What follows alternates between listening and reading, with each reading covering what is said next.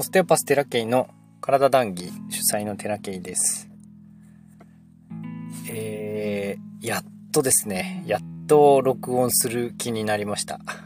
まあちょっといろいろありまして、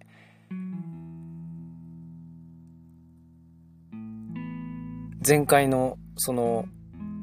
自分の思いといいますか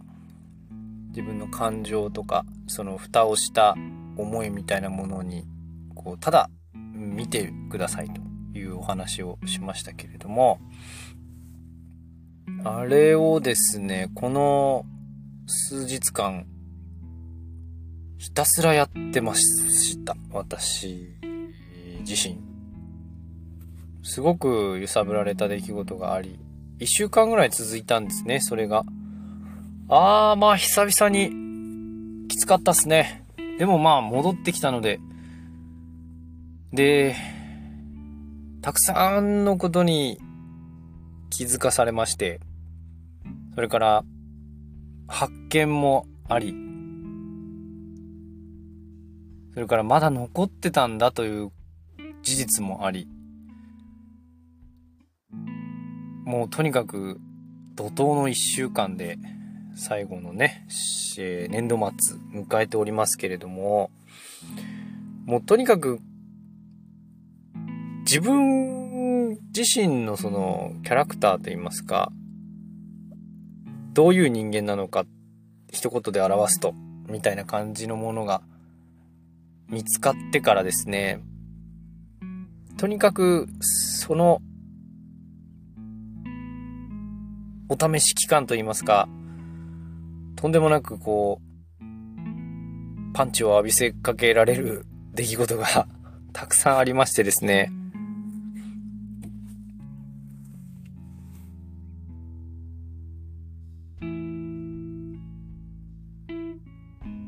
楽しい反面、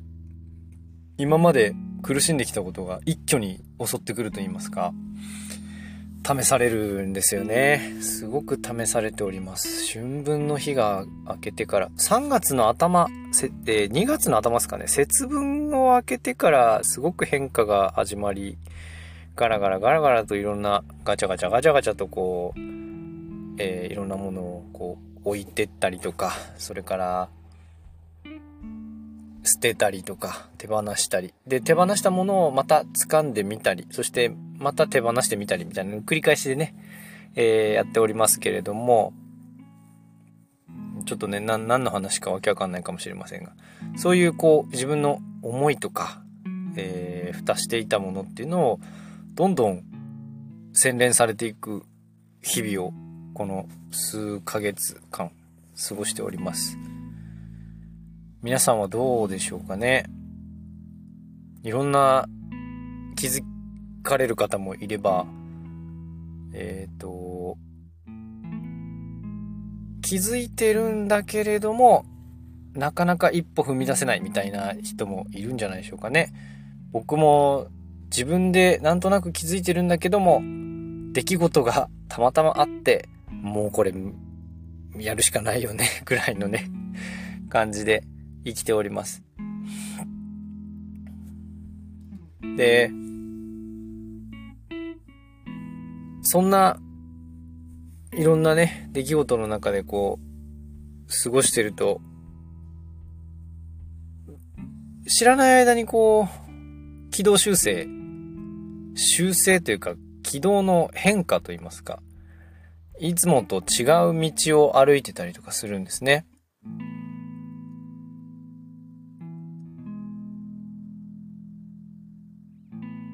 で、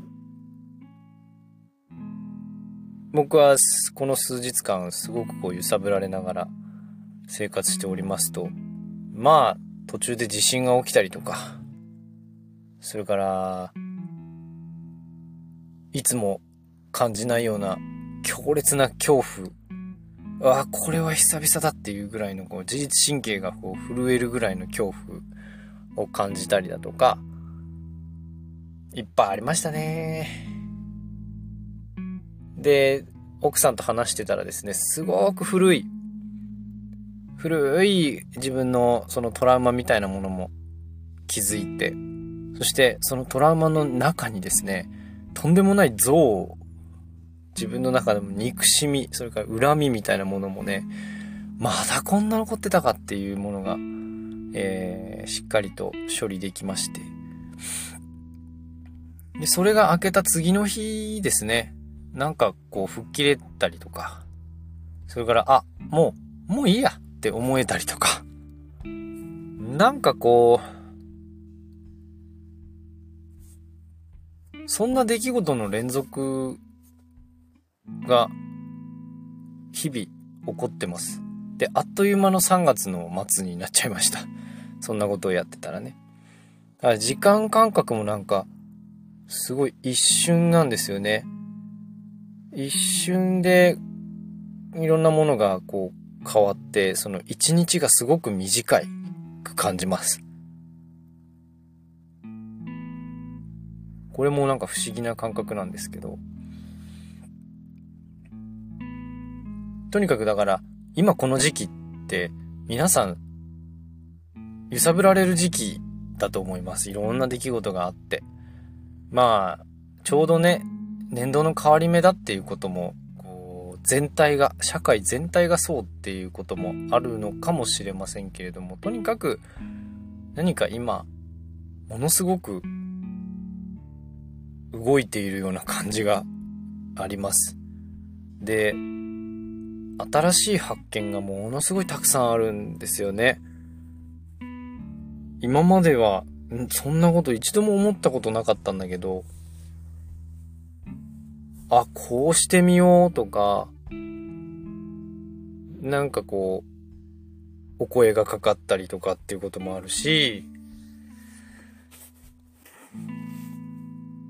タイミングなんでしょうね。とにかくタイミングがぴったり合う出来事が多々今はあります。やらなきゃいけないなって思いつつも、なかなか手出しができないということもまだあるので、それは時間がかかってもいいから死ぬまでにね手放してほしいなと思います。で、最近はですね、私が所属しているユニバーサルオステオパシー研究所の YouTube チャンネルが今制作中というかもう動画が出来上がってですね、えー、来月4月の4月8日に配信予定でございます。で、私がですね、異様に仕事が遅くてですね、もう 大丈夫かって周りに言われながらなんとかやってるんですけれども、もうギリギリになんないとできない。ギリギリになってもできてんのかわかんないみたいな感じの 人間ですのでご迷惑をおかけしているんですが、えー、この間もね、すごく、疲れ切ってて、私自身が。すごく疲れ切っててですね、午前中に、その日の夜に、えー、みんなでミーティングをするという話をして、私が、ズームのリンクをですね、あの、送りますからって午前中に送って、で、夜になってそのことをすっかり忘れてまして完全にこれはあ、やばいやつだと思って。これいつもだったらもうね、あの、冷や汗もんですよ。やばいと。で、も飛び起きて、寝てはいないんですけど、思い出したのが、もう結構時間が過ぎてまして いやー、焦った。で、とりあえず、その、もう平謝りですよ。申し訳ありません。すいませんでしたってね。で、まあ、皆さん温かい先輩方、もう皆さん先輩なんですけれども 先輩方ばかりでですね、うん、笑って迎えてくれたんですね。あ、いつも通りだね、みたいな。通常運転なんですよ、僕、こういうのがね。で、通常運転になりすぎて怖いんですよね、最近は。ああ、本当に。でもこういう、こういう出来事でですね、試されてるんですね、常に。うん。で、そこでじゃあ、その、まあ、社会的に、できる限り修正はしますし、えー、なんとかで皆さんのご迷惑にならないように期限というのは守る人間です。なんとか、なんとか期限は守る人間です。どういうプロセスを経ていようともね、ちゃんとやってんのかと言われて、はい、はい、頑張ります、みたいな感じで 思い出しながらやったりとかね してるんですけど、で、たまたまこの間、あの、僕の後輩が、とお話をしててですね、その後輩すごく絵が上手で、絵が好きで、もう365日毎日絵を描くということをですね、なんとか頑張ってやっている人なんですね。ツイッターに上げたりしてる人なんですけれども、その方がですね、あの、昔から僕ができないことと同じことをできないって言ってるんですね。例えば、あの、社交的な場で、えっ、ー、と、目上の方にお酒を継ぐとか、それから忘れ物をしないとか、それまあ当たり前っちゃ当たり前なんだけど、もう昔から僕はできないと。で、えっと、どっかで言ったかもしれないんですけど、僕はあの、小学生の時に、ランドセル背負ってカバン持って学校行って、で、帰りにランドセルを学校に置いて帰ってきたことがあるんですね。何しに行ったのみたいな。何、何しに帰ってきたのみたいな。なんか、もう、その記憶もなくてですね、母に言われて、そんなことあったんだよ、あんたって言われて、ああ、そうだったんだ、みたいな。今でもですね、しょっちゅう忘れ物すごいんですよ。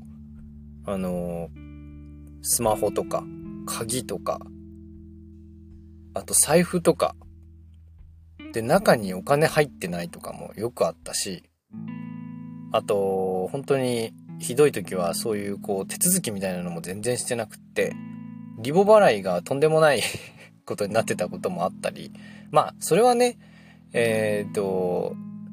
それぞれで、えー、修正するタイミングがあるかもしれないけれども、とにかくそういう、うんと、社会性と言いますか。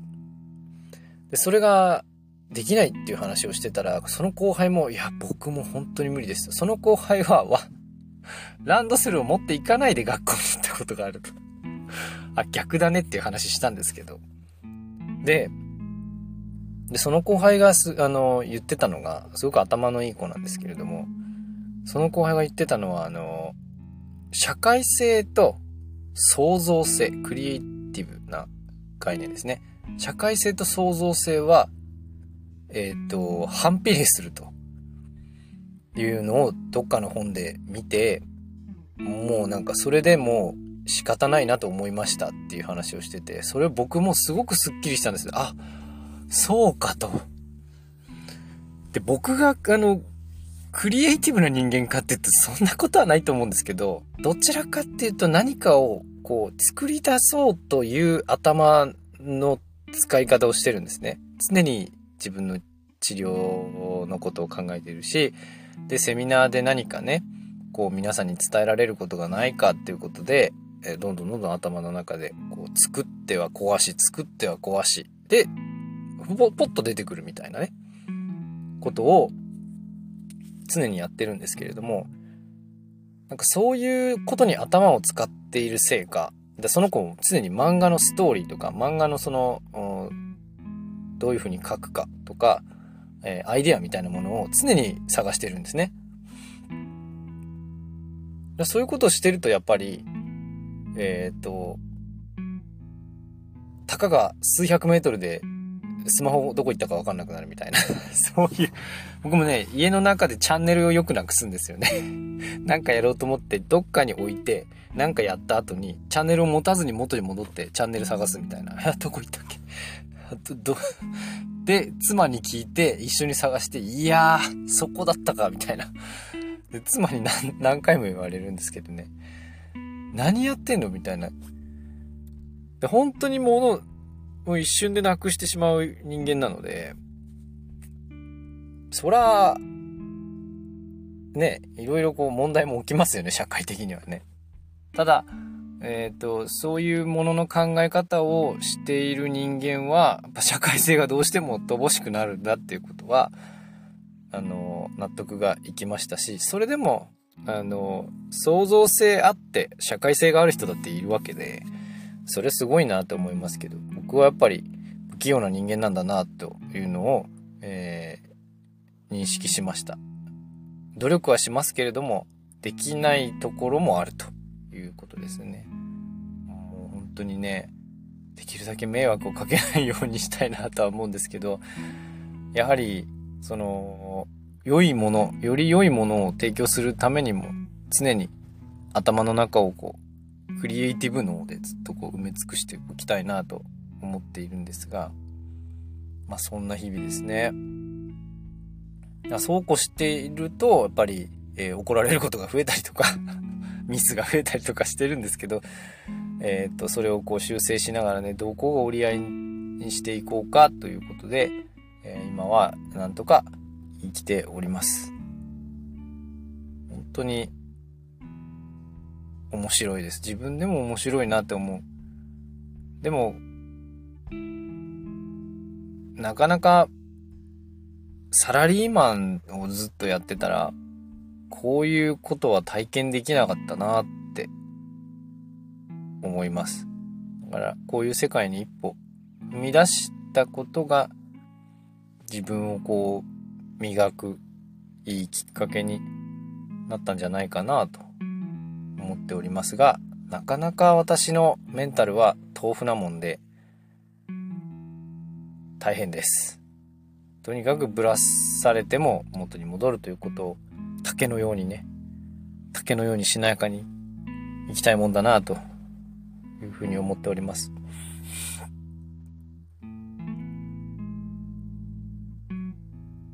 ですかね。そのところかな。なんか話したいことまだあったんだけど、また次の機会に撮っておくことにします。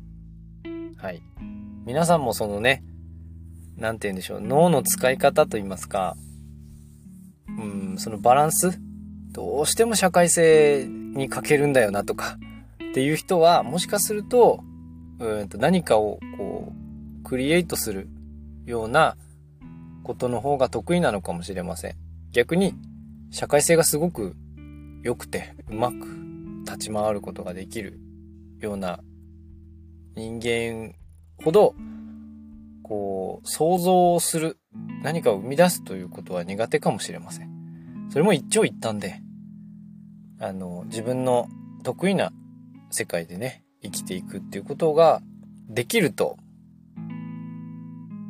より輝き出すんじゃないかなと、人生が輝き出すんじゃないかなというふうに思う話でありました。というわけで、今日の談義はここまでです。ご視聴ありがとうございました。またね。